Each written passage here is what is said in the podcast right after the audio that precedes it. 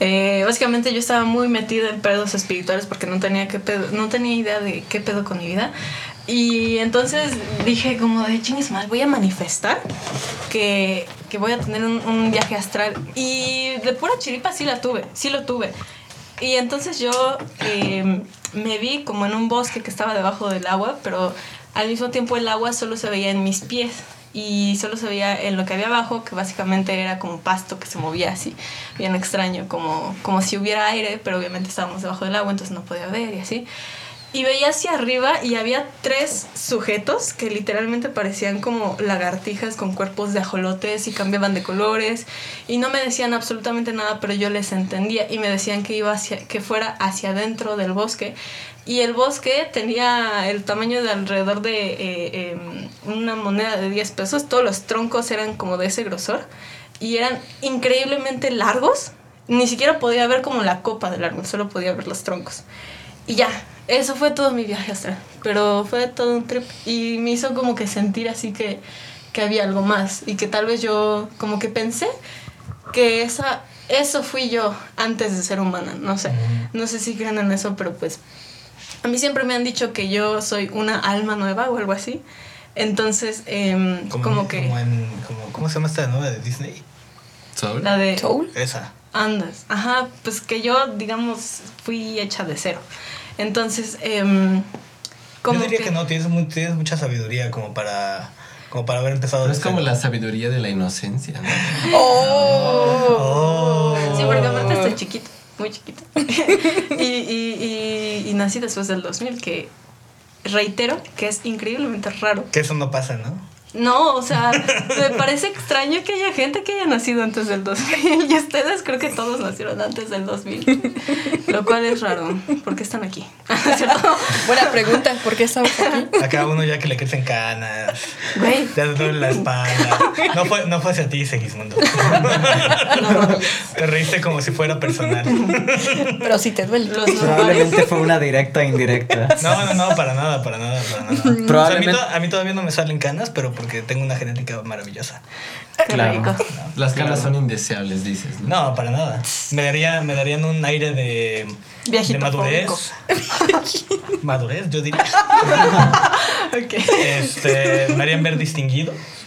Señor Maduro a 5 kilómetros, ¿no? Claro, claro. claro. Dilf Energy. No, Gilf ¿Qué? Energy. Gilf. Mm. ¿Qué es Gilf Energy? Grandpa, I like to fuck. Ah, bro. ok. Muy Yeah. bien.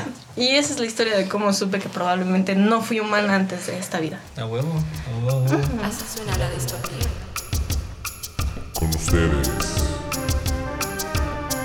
Desde los confines más sucios de la CDMX. Distopía, mi amor.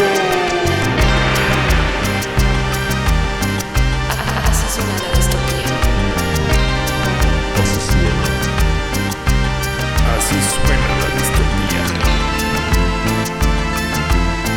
Así suena la distopía.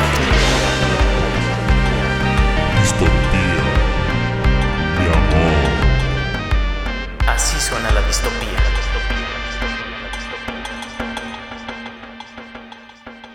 Así suena la distopía.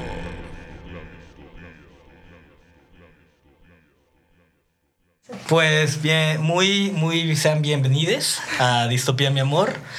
Yo soy Sol Nazar. Yo soy Diana McKinney. Yo soy Sam Trix, la emperatriz. Y como, y aparentemente me escuché varios podcasts y todos dicen la misma madre. Y tenemos aquí a dos, eh, a dos invitados súper especiales. Este, tenemos aquí a Hongo, Hola. memero, eh, administrador o admin de la página Solarpunk Fungi. Eh, espero nos menciones en tus historias para... Claro. para sí. Ya lo hice nos- varias veces antes de eso. Bueno, espero nos menciones más. Para que digas, Obvio. cáiganle, cáiganle, cáiganle. Yo seguiré. Cáiganle al Instagram de Distopía a discutir conmigo. Garantizado. Esperemos que sí. Y tenemos aquí también a Segismundo, anterior invitado de- del podcast. Ya los pudieron escuchar en ciudades. Obviamente un maravilloso episodio. ¿Cómo estás, Segismundo? ¿Cómo estás, Hongo? Muy bien, gracias, gracias. Me alegra estar aquí. ¿Seguís? Hola, muchas gracias por permitirme estar aquí. Ya Pues. No los permitimos, ustedes se han, se han metido en nuestros cuerpos, En nuestras vidas. en nuestras En vidas. Echan Eh, raíces dentro de sus Exactamente, sería imposible no, no, no- que no estuvieran aquí, ¿no? Y con esta segunda temporada que va empezando, que va tomando fuerza, pues queríamos darles un segundo episodio lleno de reflexiones cabroncísimas alrededor del micelio, el amor, el edipo y el antidipo, ¿no? Entonces, pues me gustaría empezar preguntándoles por qué, eh, por qué estamos hablando de hongos, por qué es tan importante al acerca de los hongos que nos traen aquí para platicar al respecto. Bueno, para empezar, porque es mi pasión. Y yo no permito que nadie me conozca sin saber específicamente todos los detalles sobre mi pasión. Entonces todos ustedes en algún momento ya tuvieron que ser expuestos a esa pasión. Y aunque salió como que de la nada, desde hace ya casi tres años en mí, eh, poco a poco me fui dando cuenta del potencial revolucionario de los hongos, de lo increíble que pueden ser como metáfora para la construcción de mundos diferentes, de mundos más amigables para todos, de, de cómo nos sirven de ejemplo también para enfrentar eh, cosas como la crisis ambiental, el colapso de las economías alrededor del mundo, el colapso del funcionamiento de la sociedad y todo un trip bien cabrón que comparto con absolutamente toda la gente que conozco porque se me hace importante y, y reitero que es mi pasión eh, y era necesario que lo habláramos aquí porque em, al entender que todo está colapsando y al notar la distopía, mi amor, te das cuenta de que es necesario tomar a los hongos como referencia. Ok, ok, y, tenemos, y aquí también tenemos a Segismundo como nuestro experto relativo filosófico, nuestro gran maestro, aquel que está Pues- más allá del bien y el mal. Trascendió. Pues la verdad no puedo. No puedo más que relativizar las cosas. Es decir, es- probablemente para eso estoy aquí, para relativizar esas probables brechas entre generaciones que hay. Y pues para deshacer esas fronteras generacionales y hacer que todo se vuelva como más heteromorfo, más monstruoso, decir- más mutante. Como un micelio. Eh. Todo conectado. todo conectado, como distintos modos de Más existencia. diverso, se puede decir. Más diverso, exactamente, una multiplicidad interactuando y convirtiéndose como, construyendo como un- ¿no? un, ecosistema, ajá. Y sí, probablemente por eso estoy aquí, pero la verdad no sé mucho de hongos, he tenido como eh, algunos acercamientos, pero luego ha sido demasiado y lo he evadido, pues igual soy un ser alienado dentro de esta realidad capitalista, soy cyborgico. Y, y sí, todo puede ser como muy maquínico en algún momento. Y quizás estoy aquí para compartir esa experiencia, supongo. Estamos aquí para construir puentes de conocimiento entre lo que sabemos, lo que sentimos y lo que pensamos diariamente, ¿no? Este, me gustaría, me gustaría, Hongo, que nos platicaras un poquito más de, específicamente por ahorita, de eh, El hongo eh, al fin del mundo, que es eh, un libro, po- un libro de... Anat Singh. Anat Singh. Ok. Lo tendremos ahí en la descripción. Igual pasaremos nuestro, nuestros recursos para que puedan checar este, de dónde sacamos nuestra información y todos los libros para que también puedan aprender ustedes y no nos tengan que creer y así. Eh, el libro originalmente se llama The Mushroom at the End of the World. Y pues me gustaría que nos platicara, que expandieras un poco en esta idea del, del colapso. ¿Qué viene después del colapso? Los hongos y qué podemos aprender de los hongos. Siendo nosotros también, pues ya nos estamos explicando an- antes de grabar eh, nuestra relación que tenemos con los hongos. Ok, perfecto.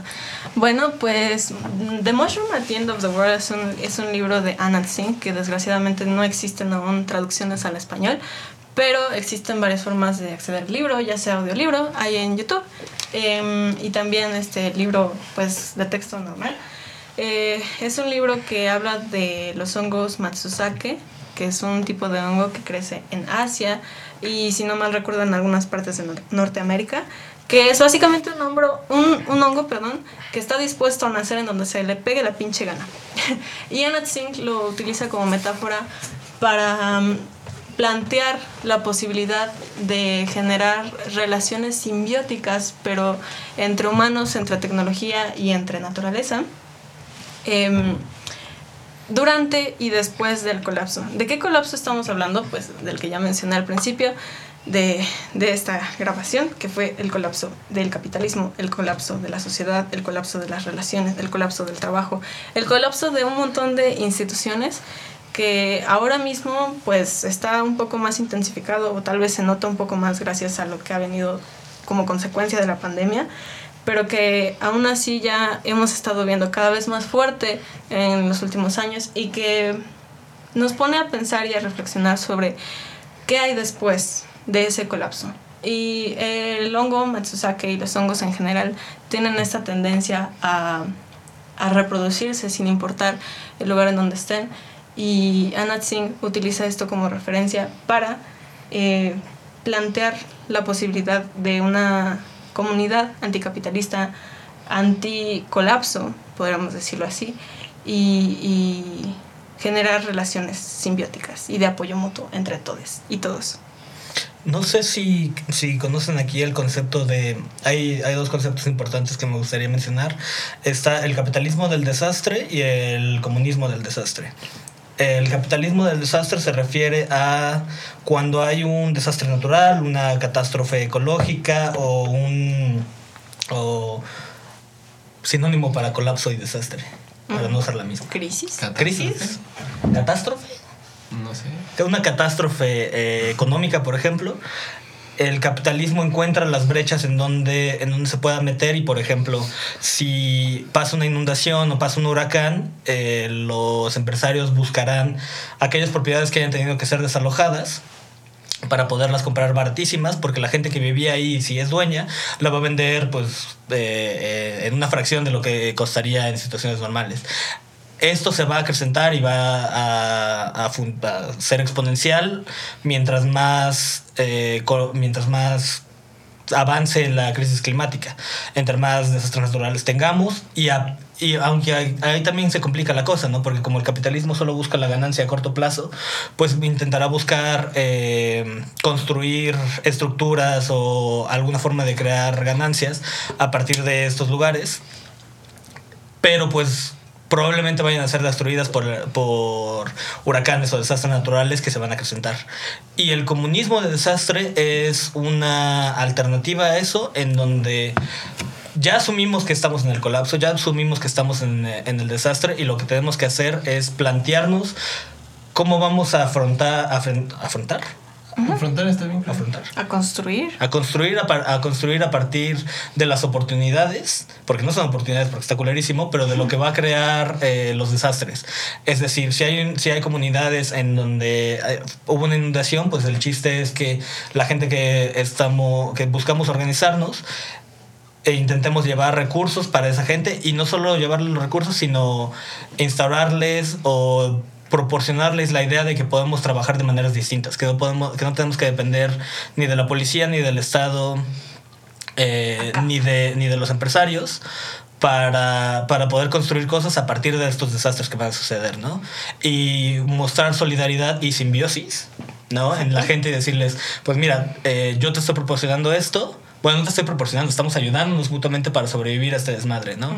Porque tú confías en mí, yo confío en ti. Y esta relación simbiótica de confianza va a generar lazos que probablemente vayan a perdurar o vayan a durar mientras haya el colapso y posterior al colapso, ¿no? De hecho, esta parte sobre la simbiosis entre, entre humanos, creo que es muy gracioso porque no lo vemos como simbiosis, sino que lo vemos como algo circunstancial, ¿no? Algo que sucede, por ejemplo, eh, recuerdo mucho esta frase de que dicen que los, los mexicanos se solidarizan con otros mexicanos solamente cuando hay desastres. Esto se dice mucho, por ejemplo, cuando hay terremotos, que se ve que se moviliza pues la clase obrera, principalmente para... eh, pues eh, satisfacer todas las necesidades que surgen a raíz del desastre, pero eh, sigue siendo como que un apoyo circunstancial, ¿no? Algo que sucede porque de plano se necesita. Sin embargo, la, la idea aquí de la simbiosis entre humanos es en realidad algo que, por ejemplo, eh, este antropólogo creo era, eh, anarquista que se llama Piotr Piotr Kropotkin. Kropotkin habla sobre el apoyo mutuo. Entonces, en, en palabras como que que aplican a las relaciones sociales humanas podríamos llamarle apoyo mutuo, pero si dejamos de vernos como esta ficción burguesa de humanidad, podemos vernos otra vez como animales y asumir que entre nosotros también existen relaciones de apoyo que pueden ser benéficas para todos y que es en, en todo caso simbiosis. Entonces, eh, precisamente de este concepto eh, se agarra Anat Singh y otros este, filósofos como Deleuze para, este, para hablar sobre la necesidad de crear relaciones sociales simbióticas entre humanos que beneficien a todos y que, que utilicen todas las posibilidades, como dice Sol, tal vez no son oportunidades, pero sí es como un punto de apoyo en el que podemos construir, ¿no? Algo mínimamente estable para construir algo. Y, y a partir de ahí, eh, pues crear precisamente una comunidad más, más este, anticapitalista, más estable, más común. Y en estas actividades también este, se hace, se, se utiliza algo que se llama la prefiguración, que la prefiguración es, eh, intentamos crear lo que queremos ver en el mundo con las herramientas y las condiciones que tenemos en este momento. No es que eh, creemos la, la, la cosa ya utópica que queremos ya, porque va a ser imposible, porque tenemos eh, condiciones económicas, sociales, psicológicas que no nos van a permitir imaginarnos ese nuevo mundo, ¿no? Pero podemos acercarnos lo más posible y eventualmente tal vez la batuta la vaya a tomar gente que vea nuestro horizonte y digan eso no es suficiente, vamos a ir más allá, ¿no? Intentarlo, ¿no? Ujú, Exactamente, intentarlo. Y que es lo que pues estamos, estamos intentando hacer ahorita, ¿no? Exacto. Con este, con este pequeño, pequeño pedazo de medio que tenemos aquí, ¿no? Nuestro, nuestro, nuestro cultivito de, hongo, de hongos distópicos, ¿no? Hongos Oh. distópicos. Eh, vaya, me parece muy fuerte todo lo que se está discutiendo y estoy maravillado en relación a pues estas relaciones estas relaciones distópicas estas relaciones Están las relaciones estas claro, relaciones claro. estas relaciones simbióticas que, que se van generando entre entre distintas entre distintas ¿Especies? distintas especies y distintas tecnologías. Como que me quedé muy. Me, me quedé. Me quedé pensando en la idea de conectarse y de ensamblarse con distintas tecnologías en relación a las especies, porque siento que toda la historia de aquellas cosas con las cuales tenemos relaciones están tan industrializadas que ya hacemos como un ensamblaje como muy profundo y muy íntimo con nuestras relaciones de consumo. Y en relación a, a cómo nos vamos produciendo industrialmente a tal punto de que somos como seres maquinados, es decir, no solo tenemos como relaciones simbióticas con la naturaleza, sino que también relaciones maquínicas con la industria.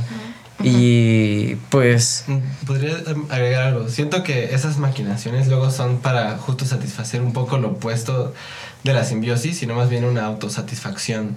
Yo siento que esas maquinaciones van como justo y como que relacionas, creas una relación íntima con tus como tecnologías, siento de la autosatisfacción. teléfono, Ah, exacto, como el teléfono, lo de Instagram que estaban hablando. y justo lo de la simbiosis, creo que a veces como que buscan una alternativa a esa maquinación que ya tenemos muy, muy, pues, muy íntima con nosotros, ¿no? No sé. Ahorita como analogía pensé en lo en, en este en el en el hongo en el hongo terrorífico. Terrorífico. No, en el terrorífico que infecta los Cordyceps. el Cordyceps militaris. A huevo. cordyceps militares. Esta, justo ahorita que estaban hablando, me, eh, estoy pensando en el Cordyceps militaris y cómo, este, pues es un, para quien no sepa, es un, es un honguito que infecta a hormigas, la toma control de su sistema nervioso. Es bastante como, o sea, no pensamos en los, en, en el reino fungi como que pueda controlar eh, Como que lo vemos muy inocente, ¿no? Ajá, sí, no, está en su pedo. O sea, nada más es un honguito. Solo existe ya. Yo no lo veo inocente. Puede Paréntesis, yo cada que veo hongos, o sea, siempre me han impactado mucho. Ajá. Sí, es que a mí son como. me impactan mucho. Tienen una forma muy alienígena. Exacto, sí es como Sí, bien. Pero Sí. son tétricos. O sea, tienen su lado tétrico y ahí está el cordyceps. Entonces, eh, pensé en cómo el Cordyceps infecta hormigas, las hace subir al punto más alto donde puedan alcanzar y luego liberar esporas, las cuales, las cuales eventualmente infectarán a otras hormigas y seguirán un ciclo, ¿no?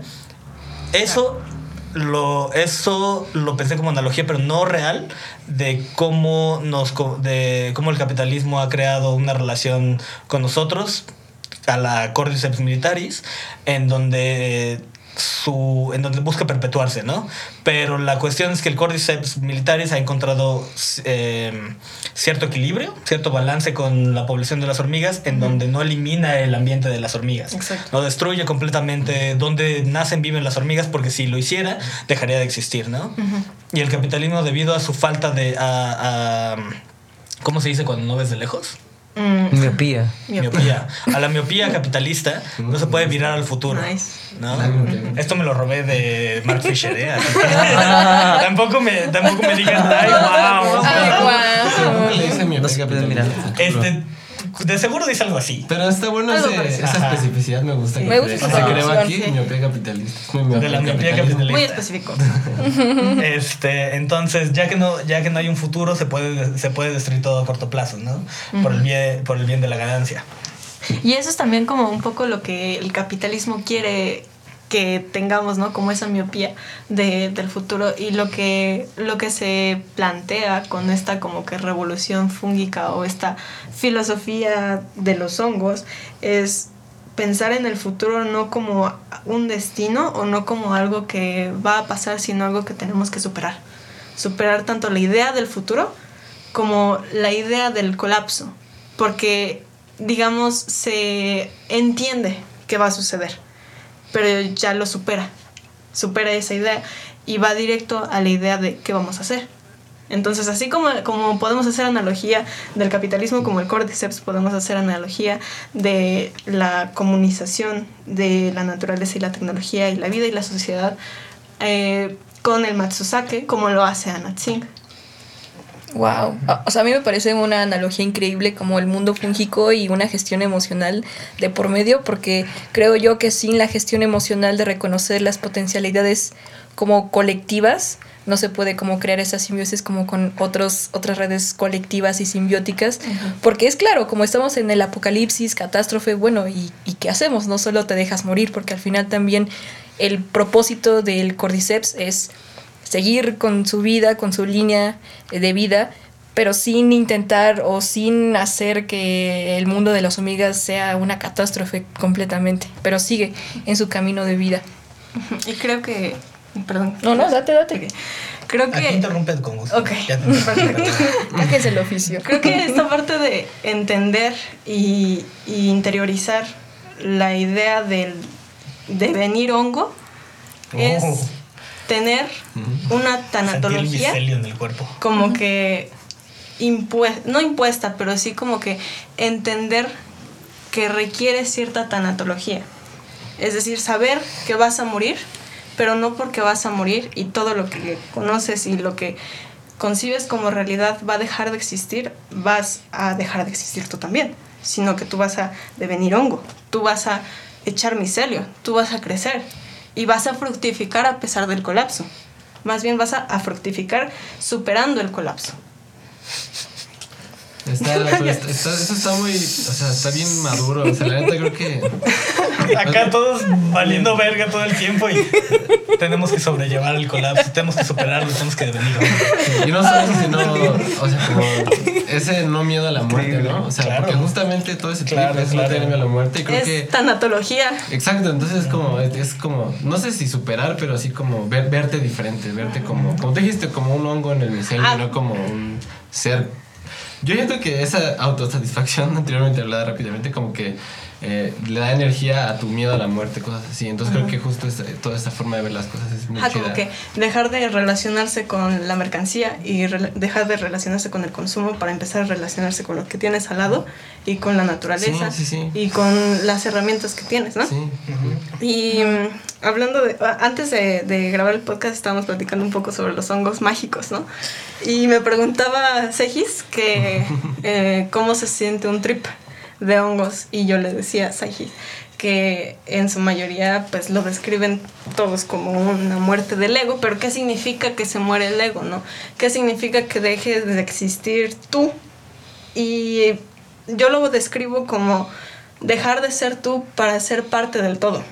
Que suena bien mamón y suena así como. Vibras alto, ¿no? Ajá, como de vibrar alto. Claro. Mamadas así como, este, ¿cómo se dice? New Age. Pero, pero no, en realidad creo que es parte de esa tanatología de la que hablo. Porque tienes que matarte como un, digamos, como un individuo sujeto al capitalismo para concebirte como un individuo sujeto a lo colectivo, a lo común, a la tierra, a los hongos, a las plantas, a las máquinas. O sea, no a las máquinas como parte del consumo, sino a las máquinas como algo que te pueda ayudar para mejorar tu propia relación contigo y con los demás. No sé si me explico. No, sí, sí, claro. Total, total. Claro, claro, claro. Lo pienso, lo, lo pienso en, eh, o sea, tal, bueno, no. Es que tal vez no es una relación tan, tan simbiótica, pero pienso en la tecnología que puede crear, eh, que puede ayudar y, ayudar y crear conexiones. Este como, como parte de este, de, de este devenir hongo, de yo, yo lo que dejo es para que, para que perdura hacia, hacia lo que viene y pueda crear más conexiones a partir de, a partir de ello, ¿no?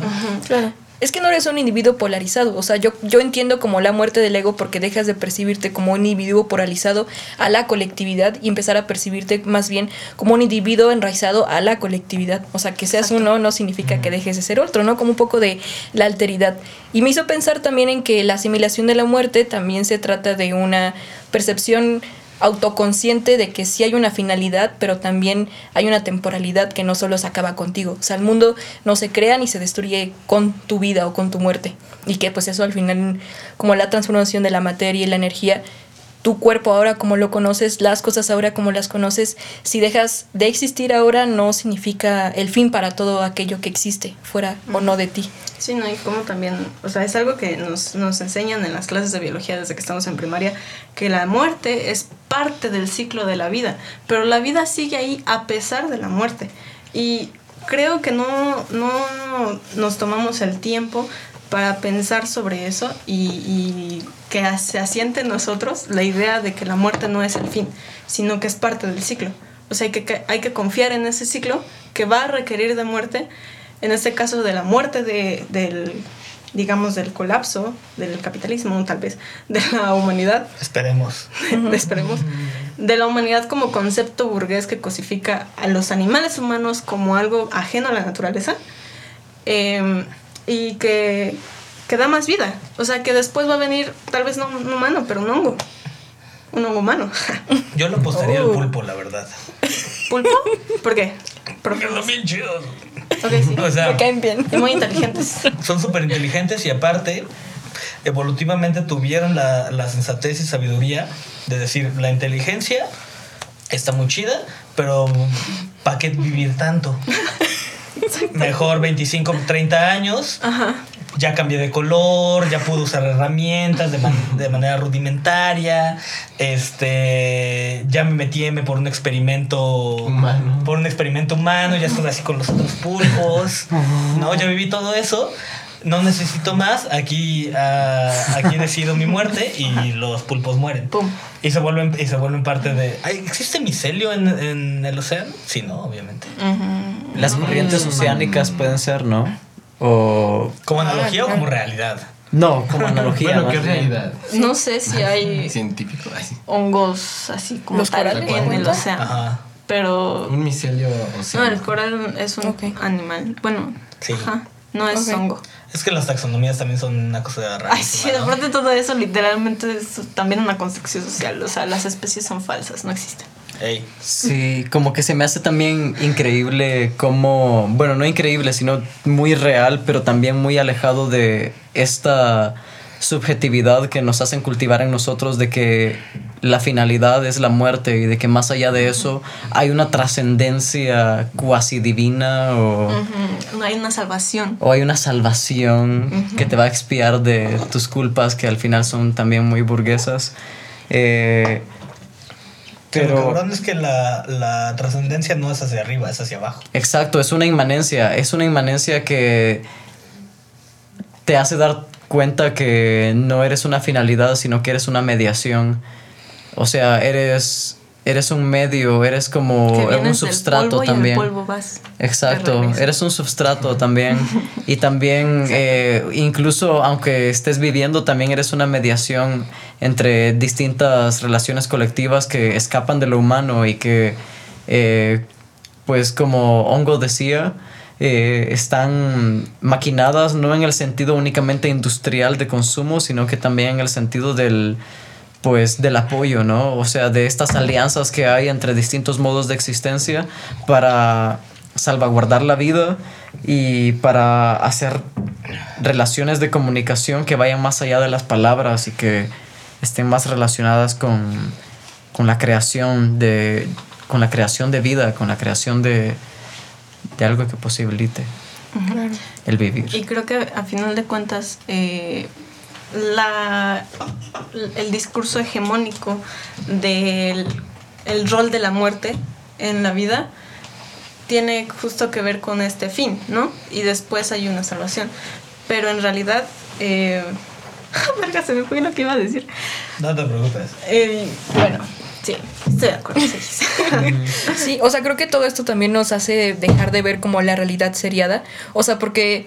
Uy, no como sé. las materias. Exacto. Entonces, imagina esto. O sea, piensa tú que tu primer pensamiento no es exactamente cuando naces, sino es más bien cuando te das cuenta que las demás vidas pueden vivir independientemente de si tú estás presente con las demás personas. Entonces, o sea, yo recuerdo como mi primer pensamiento de, de estar viendo como por la ventana y luego voltear al espejo y, y pensar como, ¿qué estará haciendo tal persona? Y entonces en ese momento pensé como, podría estar haciendo cualquier cosa que no esté pensando yo ahora mismo.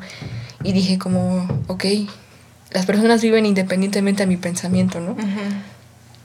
Ajá, como que tenemos mucho, muy adoctrinado la idea de que todo va a depender de nosotros, aunque seamos insignificantes, ¿no? Como que eso está muy dentro de nuestra conciencia, por así decirlo, que la vida va a depender de ti, pero no, o sea, la vida se abre paso eh, sin importar qué y, y tenemos que confiar en la vida como algo que va a suceder eh, con nosotros o sin nosotros. Pero que podemos tomar la oportunidad de vivir eh, a pesar de la muerte, a pesar del colapso. O sea, creo que el colapso entonces no es como una oportunidad, como un, una oportunidad de, de negociación, sino más bien es una, una, un punto de fuga para las posibilidades, como no es como la, la opción completamente, pero sí, que porque puede no pasar. podemos elegir colapsar. O sea, el colapso es algo que está sucediendo y que ya nos chingamos, ¿no? Claro. pero, pero podemos tomar la, la oportunidad de hacer cosas incluso cuando hay un colapso, ¿no? Incluso cuando literal... O sea, es que ah, puta madre, se me hace bien distópico que estamos aquí nosotros hablando del colapso y acabamos de atravesar una pandemia, ¿no? De carácter histórico. Lo cual, viéndolo desde cualquier perspectiva histórica, para otros humanos, en el tiempo, esto que estamos viviendo es literalmente el fin del mundo. Y para nosotros es como, güey, no mames, ¿te dio COVID? A mí no. Ya, luego ya estamos vacunados todos. O sea, y, y se me hace distópico porque pienso que esto que vivimos, un humano de hace, de hace tiempo, de hace siglos atrás, jamás se hubiera pensado que, para empezar, que iba a pasar Claro. y para seguir que vamos a sobrevivir. Claro. Entonces es como un ejemplo, bueno, la raza humana es bien conocida por tratar de abrirse paso en todas partes y, tratar de sobrevivir, pero creo que podemos usarlo en este caso como ejemplo de cómo la vida se abre paso a pesar de todo, a pesar de una pandemia, a pesar de de la muerte, a pesar de los contagios, a pesar de todo. Y podemos seguir haciendo cosas, ¿no? Podemos seguir haciendo podcast. Sí, como gente post peste negra no pensó en hacer un podcast diciendo como, Sí, "Huevo, ¿qué? O sea, sobrevivimos. imagínate sobrevivir a la peste negra y no hacer un verga. podcast, güey. O sea, Güey, escribieron un libro en ese momento. ¿Cómo sobrevivía la pesta negra? ¿Qué onda? Sí. Seguimos todo un trip. Pues habrá algo, habrá algo así ahorita con el COVID. Sí. Sobrevi- ¿Cómo sobrevivía? ¿Al COVID? ¿Cómo sobrevivía el Güey, COVID? es que hablando de ese pedo, cualquier archivo o cualquier cosa que estemos haciendo en este momento se comunica directamente con el futuro. Ah. Entonces siento que en ese caso las redes sociales como fueron todo como un como un archivo de las personas del cómo estaban sobreviviendo su pandemia, su cuarentena, qué tan mal estaban pasando. El TikTok como recurso material para la historiografía de la pandemia del coronavirus. Hay un TikTok que habla de eso. De hecho. Verga, sí. Sí, es que las redes sociales ahorita toman un, un rol en la historia que creo que no nos hemos como que planteado tanto. Y creo que las redes sociales son responsables de que los hongos... Del COVID. Del... no. El COVID Bueno, es una conspiración de Facebook para hacernos pasar más tiempo en Facebook. Verga. ¿De que los hongos qué? Pinche Mark. De que los hongos se hayan puesto de moda. Tanto como Ah, claro. en estética, como por ejemplo el Coragecore, o así como que estéticas de internet que salen así de repente y que involucran hongos, tanto filosofías, este, como Anat Singh misma, o, o como imágenes revolucionarias. O sea, ya no estamos viendo un Fidel. No, ¿cómo se llama ese güey que era homofóbico? Ah, del Che. El Che Guevara, este, ya no estamos viendo como figura revolucionaria el Che, sino estamos viendo a, a el Wojak, que es el meme de hongo que está como así todo chueco, pero pues es un hongo, ¿no? Y, y las redes sociales son responsables de eso. Y es como justo una forma de analogía también de cómo se expande el micelio. O sea, suena como una teoría conspirativa, pero me cae que, que las redes sociales son una forma de expandir el micelio, micelio como metáfora de la, la simbiosis entre humanos. Em, gracias a las redes sociales he encontrado gente que, que dice, no mames, me interesa lo que estás diciendo, em, creo que tienes razón, encuentro, gracias a las redes sociales supe de Mushroom at the End of the World, o sea, para empezar. Y creo que em, a veces demonizamos mucho, mucho en las redes sociales, porque sí son a veces demoníacas, pero otras veces podemos ah, como que sacarle ese jugo, ese Es- potencial. Es que creo que creo que un espacio virtual en donde se puedan intercambiar conocimientos, ideas, gustos, comentarios que no estuvieran mediados por, por Facebook, por Twitter, o sea, por me refiero a compañías Ujú. millonarias, billonarias, las cuales Por eh, industrias, ¿no? Ajá, por una, por una industria que busca la ganancia a pesar de todo, en donde pudiéramos compartir estas cosas, no habría, no habría como un incentivo por parte de las redes sociales o de los espacios virtuales para mantenerte ahí el mayor tiempo posible, ¿no? Y para, y para crear en ti eh, uno- unos ciclos de, de dependencia por, medio, por medio de darte notificaciones en la serotonina y así eh, no habría necesidad de ello, ¿no? Podríamos realmente eh, compartir como un micelio gigantesco en donde podríamos compartir información y la- las personas podrían, o sea, y lo- y en, en esta analogía, el, el hongo son las subcomunidades que aparecen de toda la, de to- del- toda la red de conocimientos esparcidos, ¿no? Creo que ese es, o sea, el pedo de, el pedo de, el pedo de las redes sociales es que son controladas por estos culeros, ¿no? No que existan, no que son, o sea, que... Se les puede sacar lo bueno ya que estás en esa situación, pero finalmente está mediado por estos culeros. Claro. Y la, ra- y la herramienta. Y la herramienta va a tener, va a tener la, form- la forma que el maestro necesita que tenga, ¿no? Claro. Y, eh, o sea, y claro que puede sacar provecho, ¿no? Verga. Pero sí, pero sí necesitamos devenir hongos para poder, para, para contrarrestar a- al pensamiento árbol, para meternos acá en, en de luz y así. eh, de separar de separarnos de, esta, de estas formas jerárquicas de crear de creación de cosas en donde está en donde está la copa y de ahí y de ahí viene la, y de ahí viene la estructura no sino eh, difuminarnos lo suficiente Como que horizontal, ¿no? Ujú. Di- exactamente. Difuminarnos tanto que, que nos, nos volvamos ingobernables como el micelio, ¿no? Exacto. Que podamos hacer en todas partes. Claro, claro. Es que justo se pueden. Se pueden torcer hacia otras dimensiones esas formas de comunicación eh, que trascender esas dinámicas de las informáticas de la dominación que siempre hay en, en internet y las redes sociales y pues en, en la habladuría de las redes, ¿no? Es decir, como que se pueden entablar otras relaciones de comunicación que sean más próximas, más presenciales, más corporales. También como que sacarlo de ahí, ¿no? Porque a veces mucho de lo que pasa sobre el conocimiento o el activismo incluso se queda en redes sociales y entiendo que hay parte del activismo que puede darse en redes sociales y está bien, pero al final de cuentas tenemos que sacarlo de ahí y hacerlo presencialmente, o sea, de nada sirve que, que yo diga en redes sociales que no, San Micelio, Anat Singh, todo esto, si en la vida real no tengo un amigo.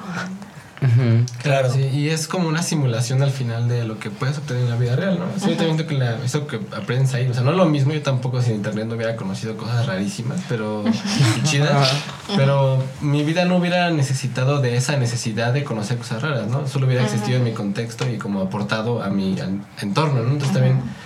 Ajá, exacto. Como que está, pero está chido verle ese lado cool, porque sí, es como, bueno, ya está esto, ¿cómo le hacemos, no? O sea, ya estamos en estas condiciones jodidas. Bueno, pues vamos a sacarle provecho a lo que ya existe, ¿no? El Instagram, pues vamos a hacer páginas chidas de memes, ah, como las suyas. Como la mirada transgresora. Links al final de. links en la descripción. Sí. Medio tiempo. Eh, hongo. Mande. eh, Ah, ajá. cuéntanos de las posibilidades del futuro que puede tener el solar punk. Pues um, creo que eh, normalmente se concibe al solar punk como una un tema optimista del futuro, pero creo que es lo primero que yo critico del solar punk a pesar de que me adscribo a tal ética. em, y es que creo que no hay que ser optimistas. O sea, creo que es innecesario para mí. Eh, y también creo que no habría que referenciar al futuro, porque a final de cuentas es incierto. Y si en el futuro hay colapso o no, lo que tenemos es aquí y ahora. Y si hay que ser opti- optimistas o no, lo que en realidad tenemos que hacer es actuar. Independientemente de si lo hacemos de forma optimista o nihilista, lo que quieras. Eh, lo que sí es que a final de cuentas el solar punk es algo que se proyecta, tal vez no a futuro, porque creo que es algo que se puede hacer ya desde ahora, pero sí como una alternativa al capitalismo o al capitalismo verde incluso o, así. Eh, el solar punk es más conocido por ser una estética uh, y, y si tú buscas por ejemplo en Google o en Pinterest solar punk es más probable que te salgan imágenes a que te salgan libros o que te salga como teorías sobre el solar punk y así. Y eso es porque precisamente nace desde la como que la necesidad de imaginar mundos diferentes, imaginar mundos más verdes, mundo- mundos ajenos a las ciudades frías de cemento que conocemos. Y por ejemplo imaginar ciudades que, eh, que incluyan en los edificios pues en plantitas o, o así como vida, ¿no? Como que un poco más ajeno a todo lo que es esta ciudad que casi casi se percibe como algo muerto, ¿no? Y percibirlo como algo más vivo. Em, y también como con, con cuentos, con narrativas, con... Pues sí, algo que sucede más en la imaginación, pero que definitivamente podemos llevar a lo real. O sea, a final de cuentas, si la imaginación nos sirve de algo, es para darnos una idea de lo que podemos hacer en la realidad. Entonces el solar punk en su base eh, busca utilizar las energías o las tecnologías que dependen del sol, eh, ya sea como paneles solares, ya sea como formas de calentar comida o cualquier cosa con el sol, em, formas de dar energía, pues con el sol, igual con los paneles solares o, o O en general, así. energía limpia, o sea, podría ser Ajá. ah, eólica o algo así como. Exacto. El chiste es que sea renova, como lo renovable, como Ajá. lo que se entiende por renovable. Sí, y que es, sobre todo sea ajena a lo que ya tenemos, al petróleo, por ejemplo, a la quema de gases este, así tóxicos, ¿no? Y, y, y contrarios al, al dióxido de carbono, que es lo que está provocando, por ejemplo, el hoyo en la atmósfera y que provoca también, por ejemplo, que haya más enfermedades de la piel porque el sol cae más directamente, cosas así. Em, entonces es como una revolución de la forma en la que nos relacionamos con la tecnología para poder consecuentemente revolucionar nuestra, nuestra relación con la urbanidad y la naturaleza. Entonces, eh, como que mucho del imaginario solarpunk se da en las ciudades, pero siento que hay otra crítica que, se, que puedo hacer desde mi perspectiva al solarpunk y es que la, la urbanización no tiene que no tiene que darse en ciudades y esto es algo de lo que ya hablaba eh, Murray Bookchin en su libro ¡Uh! ¿cómo se llama? Urbanización ¿En cuál? ¿En la ecología social? no, no, no. En urbanización sin ciudades, algo así. Literalmente se llama así. Igual es parte de ecología social, pero la verdad es que todavía no abordo completamente esos libros. Eh, pero conozco un poco de, de esos temas y sé que es como necesario imaginar una vida común, una vida urbana, como que implementando la tecnología más moderna y, y la densidad de las ciudades, pero sin las estructuras tan rígidas y tan violentas en las ciudades, ¿no? O sea, eso es algo que es muy fácil ver cuando vives, por ejemplo, en la Ciudad de México, con el ruido, eh, ¿cómo se le dice? El, La contaminación, la contaminación. auditiva. Ajá, contaminación auditiva. Y no nada más ese tipo de contaminación, ¿no? También existe una contaminación que literalmente... La si- si contaminación. subes- si subes a, digamos, ambiental, pero si subes a, a un edificio de los más altos de aquí de la ciudad y ves hacia la ciudad, puedes ver la nube de smog que hay sobre la ciudad y, y que es violenta. O sea, es violento vivir en un espacio así. Es violento, por ejemplo, que te renten una, un cuartito que nada más tiene una cama y te digan que ese espacio es habitable. O sea, es violento que tengas dos hijos y que tengas que hacerlos crecer, por ejemplo, en un espacio así de pequeño y así de caro. Es violento que tengas que venir desde otro estado a la ciudad a trabajar porque, no, porque está todo centralizado. Es violento que el transporte público se tarde tanto y que pierdas tanto tiempo de tu vida en literalmente tratando de buscar un, un espacio para transportarte, en- así en el transporte público. Em, y el solar punk tiene esta idea de reformar las ciudades de forma que sea no violento vivir en ellas y no nada más para nosotros como humanos que mueven, que trabajan y así. ¿Estás bien? La emoción, la emoción, La de, la emoción. de las posibilidades del solar punk. Sí, ¿Sentiste eso? Lo sentí Este, si me permites, me gustaría, me gustaría como describir al solar punk como eh, una, una posibilidad estética que nos permite ver, ver un futuro en donde la existencia humana cohabita en una relación simbiótica con el resto de la con el resto de la vida del planeta, ¿no?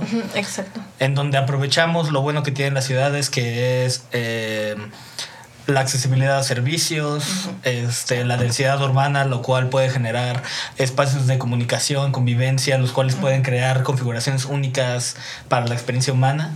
O sea, que, que puedas salir de tu círculo, de tu círculo cercano y conocer a gente que vive, eh, que vive realidades completamente distintas a la tuya o que piensan cosas distintas a las tuyas, que creo que es una gran ventaja de las ciudades pero que también no solo sean personas con las que convives en tu espacio urbano, sino que también con otras especies. Y estas especies también te puedan enseñar a ti y a, to- y a, y a todos los seres humanos de cómo es vivir una vida, una vida eh, distinta, tal vez Como armoniosa. Ajá, armoniosa, como, como vivir, como vivir en un, en un documental de animalitos todo el tiempo, ¿no? Algo así, sí. Eh, pues algo de lo que ya he abordado un poco en mi cuenta de Instagram de Solarpunk Fungi es que, por ejemplo, el Solarpunk imagina ciudades en las que eh, exista, por ejemplo, permacultura.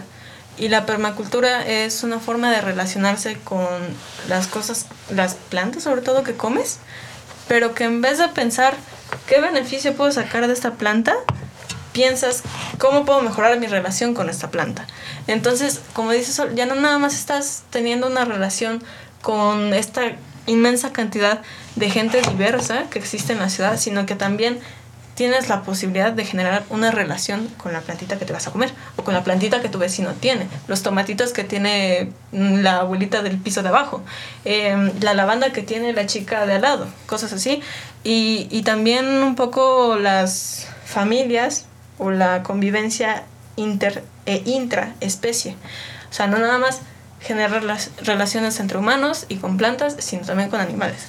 No pensar en el beneficio que se puede sacar de un animal como lo pensaría un capitalista, sino pensar en la relación que, que puedes generar con este animal, ¿no? Y no, no nada más como de, ay, sí, vamos a ser amigas cosas así, sino de literalmente quién eres, o sea, de dónde vienes, eh, qué haces aquí, cómo llegaste a mi ciudad. No sé, por ejemplo, pienso en las palomas, que creo que muchos eh, imaginamos a las palomas como esta plaga que hay en las ciudades, ¿no? Cuando es nuestra culpa que haya palomas en las ciudades. y, y si ya están aquí, podemos hacer cosas para que esas palomas, por ejemplo, coman mejor y su popó no contamine la ciudad. Ujú. Entonces, ahí, por ejemplo, planteo cómo se puede poner, cómo se puede tener una relación con las palomas en la ciudad. En vez de cómo podemos eliminar las palomas porque no nos benefician, ¿no? Claro.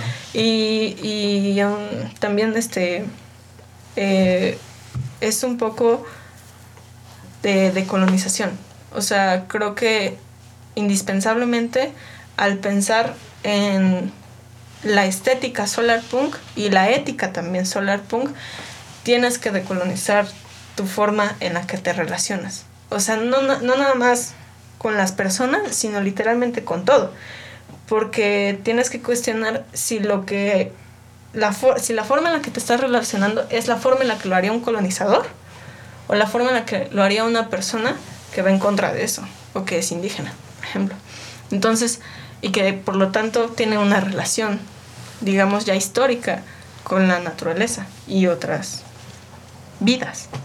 Em, entonces creo que el solar punk tiene mucho de esta diversidad y de esta decolonización. O sea, sí abraza muchas otras formas de resistencias y de éticas, por ejemplo, eh, la inclusión de las personas LGBT, la, el feminismo eh, y cosas así, pero creo que sobre todo existe un como que una ética centrada en la decolonización y, y sí, eso, la decolonización. Ok, ok, ok. Este. Hace calor, ¿no? No, Hace calor en la disco calor. subiendo el vapor. sí, definitivamente. Segismundo, ¿ya encontraste la cita que nos querías leer? No es por. O sea, No, no. ¿no? Bueno, este. A, a todo esto me gustaría problematizar. No, no sé si para, para ahorita la conversación o para nada más para los podescuchas, pero también eh, pensar en nuevas maneras de relacionarnos con, con el ecosistema, también es repensarnos, repensar nuestro papel dentro del ecosistema, si es que vamos a ser como guardián, guardianes de la ecología, o si también vamos a ser, vamos a regresar a ser parte de las relaciones de predación, de comida que van a existir. O sea, ahorita que estamos discutiendo el solar punk, como que me imagino, ok, podemos convivir con varios animales, porque hay animales domesticados y así, pero eh, el rol del ser humano como, como depredador, como máximo depredador, que se come todo lo demás y nada se lo come, nos replantearíamos ese, ese aspecto como de, ah, no, pues a mi primo se lo comió un tigre y pues bueno, ya, ni modo. es, par- es parte de esa, de esa nueva cultura de, vamos, de, ya no, som, ya no somos, ya no estamos fuera de la naturaleza como guardianes, sino que vamos a integrarnos a la naturaleza también como parte de ella, como posible, como posibles, este este como posible cosa para el fungi, ¿no? Pero eso suena más, pero bueno, ni, ni le sé tanto, pero me sonó más como me llamo, ¿sí? como más como un trip de ah, que alguien anarcoprimitivista tendría. Ah. Pero creo que el solar punk tiene como mucha. o sea, Vamos a de- madrearnos con los tigres, así, Más, sí. mano limpia. Quien gane, gana. Ajá, pero aquí es más, o sea, es como aprovechar la tecnología y las- las posibilidades que la tecnología te puede ofrecer. Pero manteniéndonos como. Sí, entonces no es como regresar a. No, a o sea, no, no te lo digo como regresar, sino como. O reintegrarte, punto. o- Ajá, Pero- como reintegrante, pero vamos a seguir siendo. eh, la, vamos a seguir siendo la orca, la orca en el ecosistema del océano. Ajá, o sea, creo que lo que el solar punk eh, hace como, como que reconoce es que como ser humano tienes un poder porque ya se probó, o no se probó, probó es una palabra, ya se perdón, probó, ya, ya se ve, pues ya se vio que tenemos un- vive, un, se poder vive. sobre mm, pues sobre la nuestro lo que nos rodea muy grande, ¿no? Entonces como no es de como regresar a eso, porque creo que incluso diría, esto ya es como lo que creo, pero como que no hay vuelta atrás necesariamente, sino que es como tomar la, aceptar que tienes ese poder y usar ese poder, que se ve muy reflejado en ese caso creo que en la tecnología que puedes crear para algo bueno, ¿no? Entonces ya no te madreas con, con Leopard, pero pues como que sabes que tienes un poder y lo usas para, por el bien de la simbiosis. Sí, no, en eso estoy completamente de acuerdo. Nada más que me salió la. Sí, no, porque estaba pensando en Cyberpunk y dije como, ok, podemos convivir con animalitos varios, pero ¿qué pedo con los tigres? ¿Qué pedo con, con un león? ¿Qué pedo con, con un chita? Es que, por ejemplo, habría que pensar, ¿realmente vamos a poder convivir con tigres? O sea, creo que eso es parte de la idea de reintegrarse. O sea, porque sí, creo que esa es una palabra cl- clave. Tenemos que reintegrarnos, no volver a, a plantear esta, este conflicto. O sea, porque hay un conflicto, obviamente, si nos Entre algo que te come y no te come. si nos ponemos, por ejemplo, en la tierra de los tigres, obviamente no podríamos decir, ay, güey, es que soy solar punk y por eso no voy a pinches Sí. matar al es tigre. Como, es como no transgredir su espacio, por así decirlo, Ajá. como- O sea, si sabes que ese espacio no te corresponde, Claro. ¿por qué vas a, a ponerte, poner ese conflicto innecesario de ir e invadir ese espacio? O sea, tendríamos que pensar cuál es nuestro espacio aquí. O sea, ya creamos ciudades. Y como dice Dani, hay, hay partes en las que ya no hay vuelta atrás. O sea, como por ejemplo en esto de que ya vivimos en ciudades, ¿no? Y ya muchas cosas están centralizadas. Em, pero sí, sí hay otras cosas que podemos regresar, y no en el sentido anarcoprimitivista, pero sí en el sentido como, como de cuál es nuestro rol. Y yo creo que el rol al que podemos regresar es al de cuidar la tierra, bueno, la naturaleza y todo. Entonces, eh, aún en las ciudades, aún en un mundo donde eh, los animalitos en los que va- con los que vas a convivir probablemente se limiten a perritos, gatitos, palomas, conejos. Uy, bueno, los gatitos también son este destructores de cualquier donde se les introduce, ¿no? Sí, ajá. Em, que, ¿Cómo vas a crear una relación en la que ya no transgredas esos ecosistemas? Entonces, em, eso es por un lado. Y por el otro, eh, creo que en muchos espacios, como de ecologismo y así, se comparte mucho una imagen donde hay una pirámide y hasta arriba está el humano. Y dice arriba ego. Y luego al lado hay un circulito y como en un punto que es como aleatorio está un humano y dice eco.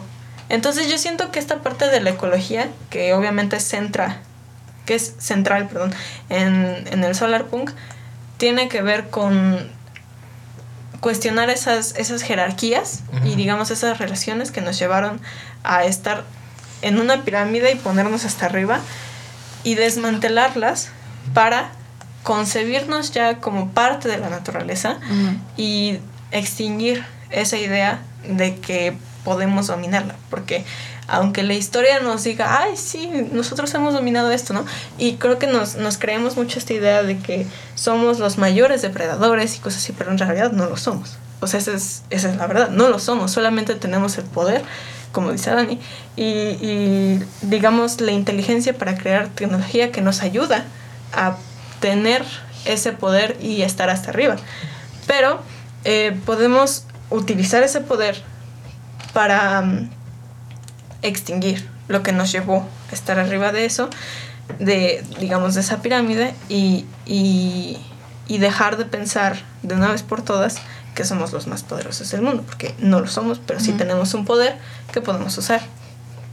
Es como no morder la mano que te da de comer. ¿no? Como que No destruir, no. no destruir lo que nos dio lo que nos, lo que tenemos, por así decirlo. No, claro, no, no matas a tu, no matas a tu ecosistema, ¿no? Ah, porque al final de cuentas creo que basta con revisar cualquier desastre natural que haya pasado en los últimos años para darnos cuenta de que no tenemos tanto poder como creemos y de que no somos el depredador que pensamos que, que somos. Al final de cuentas, si regresamos a cuidarla, a ser como cuidadores de, de la naturaleza o de la tierra, es porque entendemos y entendimos que no somos más poderosos que la naturaleza, que no podemos dominarla. Y por más que queramos y por más que construyamos ciudades y por más que tengamos imperios y lo que quieras, no vamos a poder dominarla. O sea, simplemente en cuanto se desestabiliza por nuestra culpa, va a tomar venganza, por así decirlo. Y va a rehabitar lo que nosotros eh, como que invadimos. Como que todo esto me ha hecho preguntar como qué pasaría entonces si a cada cosa existente dentro de la naturaleza y la sociedad se le da como su espacio y su propia dignificación de existencia, pues podría crear ese equilibrio de lo que propone el Solar Punk, ¿no? Y cualquier otra pues propuesta que quiera tener el equilibrio. O sea, y me hizo pensar en que, por ejemplo, no te das a putazos al tigre, pero tampoco lo domesticas, ¿sabes? O sea, tampoco es que lo metes a huevo en el espacio doméstico, pero pues haces también, por ejemplo, a gente que está viviendo en la selva, haces algún tipo de tecnología para que no entre en las casas y no haya como peligro de muerte para ellos ni para nosotros. Y lo pensaba más práctico, más tangible y más cercano como los tlacuaches que entran a los botes de basura aquí en el Pedregal y pues es una muerte innecesaria porque están buscando sustento al final. Entonces, ¿qué haces y cómo adaptas, por ejemplo, esos botes de basura? Desde lo más útil a... Y es algo súper sencillo porque, o sea, tú dirías, ay, necesitamos tecnología, que este, ondas super ultrasónicas Para que no se acerquen al bote de Pero no, basura. si pones un palo transversal a lo largo del, del bote de basura, un tlacuache fácil puede entrar y salir y no se muere. O sea, y puede tal vez encontrar algo de comidita e irse. Ujú. y, y creo que es así de fácil, pero tampoco es tan fácil, que el Solar Punk invita a volver a conocer la, el rol que tiene cada quien en, en el ecosistema, en el lugar. Y, y entender un poco, por ejemplo, cuáles son las plantas nativas, cuáles son las especies animales nativas, qué hongos eh, son nativos de aquí o qué, cuáles, por ejemplo, fueron traídos con la colonización, Ujú. cosas así. Entonces, em, al, al aprender, al ir aprendiendo eso, te das cuenta como de, ok, no puedo dejar que simplemente todo exista, porque si no eso me va a afectar a mí. Por ejemplo, cerca de mi casa hay plantas de ricino, a más no poder. el, el aceite de ricino puede ser muy útil de forma medicinal, pero con ese mismo aceite, preparado de otra forma, puedes generar gas mostaza. Entonces, si se dan las condiciones para que se cree gas mostaza con la cantidad de plantas de ricino que hay por mi casa, Claro. literalmente matas a todos. Así. Ok. Y de hecho, el gas mostaza fue de las primeras armas biológicas que se utilizó durante la Primera Guerra Mundial. También la semilla es venenosa, ¿verdad? Es mortal. Y es como este- negra con blanquito. Ajá, se ve como un ojito. un- bueno, entonces em, no se trata de decir como de, ay, voy a dejar que la naturaleza tome su lugar, sino se Sí. trata de saber qué lugar tiene cada quien en el espacio en el que vives. Mi papá y yo normalmente pasamos por mi casa recogiendo, quitando las plantas de resino y las plantas de caña, porque las plantas de caña también son invasivas y crecen así. Y si no, si no quitas absolutamente toda la raíz de la caña, va a seguir creciendo y va a seguir invadiendo. Entonces, por ejemplo, nosotros hacemos eso de quitar. Y ya es algo como que solar punk, ¿no? O sea, reconocer que esa planta no va ahí y que necesitas quitarla para que no tome el, Claro. El control de todo lo que existe. Un- Y Una que, duda, y, y estuvo ahí en primer lugar por como igual mano humana, ¿no? O, o naturalmente se hubiera dado que una planta de caña estuviera junto a esas plantas y se comería todo. o no, no hay forma, porque no hay bosque en donde vivo. ¿Dónde o sea, pasa eso? Ajá. Entonces no pudo haber crecido como que espontáneamente. Alguien tuvo que haber tirado una caña. O sea, de que puede haber sido de que alguien estaba con su ponchecito y agarró su caña y la tiró y ya con eso bastó para que creciera una pinche caña ahí. Como caña Pero- de azúcar. Ajá, caña de azúcar. Son invasivas. Entonces es, es este Solo pa'l ron.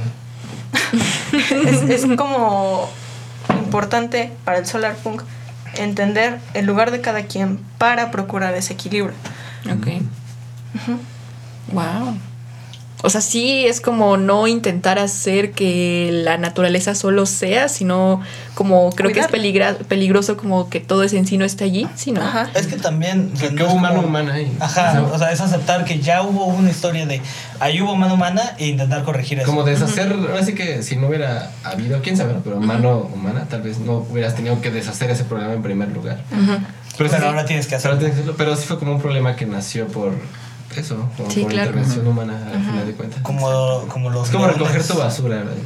Ajá. Deshacer un problema que creo. recoger tu basura aunque no sea como que basura, ¿no? Sino que una plantita, pero que no corresponde ahí. Mover a los leones y tigres de Texas. Sí. Y ver qué pedo con todas las vacas del mundo, porque son un chingo. También. Ajá. Y son, son el- la industria ganadera es de las más contaminantes. Sí, no, pero bueno. Ya eso lo dije en el bono, creo, pero qué vergas hacemos con las vacas. Sí, hay toda una conversación en el episodio. es una pregunta que Ah, Las no vacas son grandes animales de compañía, entonces si quisieras, por ejemplo, envejecer, ¿Con una puedes vaca? tener una vaca a tu lado y jamás le regalas una vaca a un vieji- a cada viejito, a cada Es más, te dan tu pensión Y te regalo una vaca. Ah, eso sí es comunismo. El comunismo es cuando tienes una vaca. Y tu pensión. Y tu pensión. Y el gobierno dice, toma una vaca. Y tienes dos vacas y el gobierno dice, no, solo puedes tener una vaca. Lo siento. Una vaca por familia. A huevos. Y bueno, eh, creo que eh, con eso tenemos un final bastante bonito, bastante... ¿Eh? ¿Quieren terminar con algo más? ¿Algo más que decir para... Creo que ya tenemos un ratito platicando. Así que, ¿algo más que quieran decir? Puntos finales.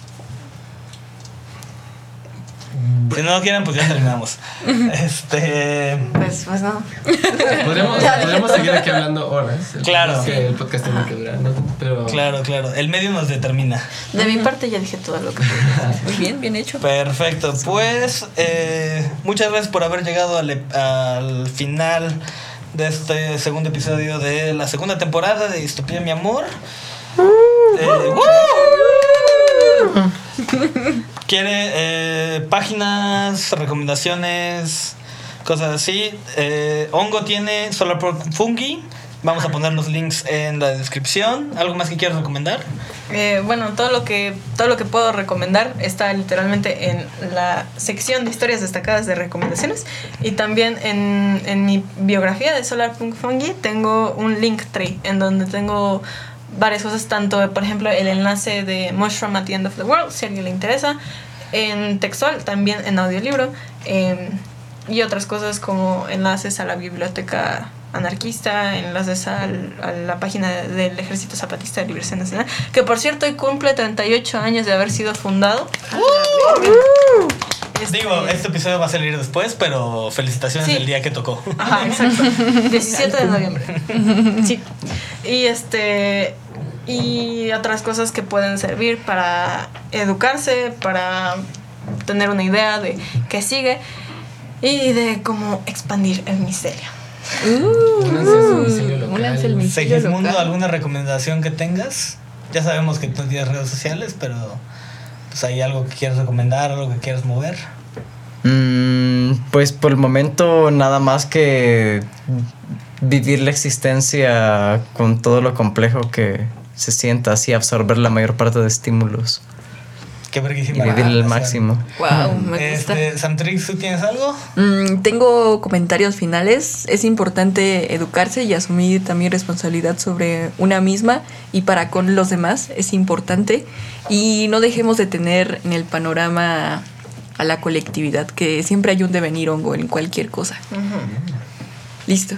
Llegada. Dani. Yo tengo una recomendación, si llegaron hasta acá, pues que escuchen este episodio varias veces, porque creo que hay mucha, mucha reflexión que sacar. Yo tengo, o sea, yo ya, habiéndolo grabado, tengo ganas de escucharlo como ya dos, tres veces para absorber todo, porque... Yo solo para ver qué tanto ¿Qué dije. tanto dije? A ver qué tanta madre dije. ¿Verdad que es, mu- es muy raro escucharte como es, en forma podcast? Es muy raro así. ¿Por qué? Pues es raro, es raro toparte tus muletillas y, y la manera en la que hablas, y así. Sí, más por una hora. Pero yo lo que quiero escuchar, ¿no? Pues como que no hablé tanto, más bien escuchar las ideas que se me compartieron y reflexionarlas porque... Quieras o no, aunque hay pláticas muy chidas, luego no sé, de peda, o sea, estas como que sí salen muy buenas porque nos sentamos a hablar de esto, ¿no? Así. Claro. Entonces como que, pues bueno, hoy fue un episodio con muchas ideas muy chidas que vale la pena reflexionar. Pues eh, yo no les podría dejar de recomendar el documental de Fantastic Fungi, que está en Netflix, pero también se, lo, se los podemos pasar en versión eh, ilegal. Si, hay, si nos mandan un mensaje a la página, este, sigan, sigan nuestras redes, Distopía Mi Amor, eh, denos varo.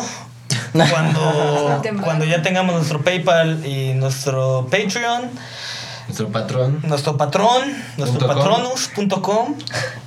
Este, ya ahí esperen los links. Y pues que, que lle- lleven, a, lleven en sí mismas, en sí mismas, en sí mismos el devenir fungi. Y pues ya, creo que acabamos. Únanse al micelio. Les vemos en el Únanse al en el micelio. Bye. Bye. Y hola.